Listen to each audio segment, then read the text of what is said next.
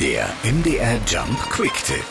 Ja, wer Kinder hat, der kennt das Problem. Kaum hat man ihnen neue Klamotten gekauft, sind sie auch schon wieder rausgewachsen. Vor allem bei Babys und Kleinkindern ist das ja so. Deswegen kaufen viele Leute gebrauchte Kleidung, damit man da auch Geld sparen kann. Christiane Luft aus der MDR Jump Redaktion, was muss man denn dabei beachten?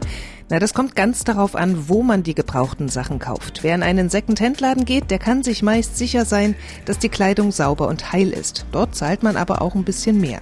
Auf dem Flohmarkt kann man prima Schnäppchen machen, sollte sich die Teile aber ganz genau anschauen, ob nicht doch Flecken oder Löcher dabei sind. Am schwierigsten ist der Online-Einkauf. Hier kann man die Kleidung nicht begutachten und muss sich auf den Verkäufer verlassen.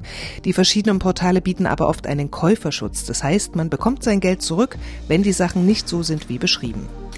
Der MDR Jump Quick Tipp. Noch mehr Infos zum Thema auf jumpradio.de. MDR Jump. Einfach besser informiert.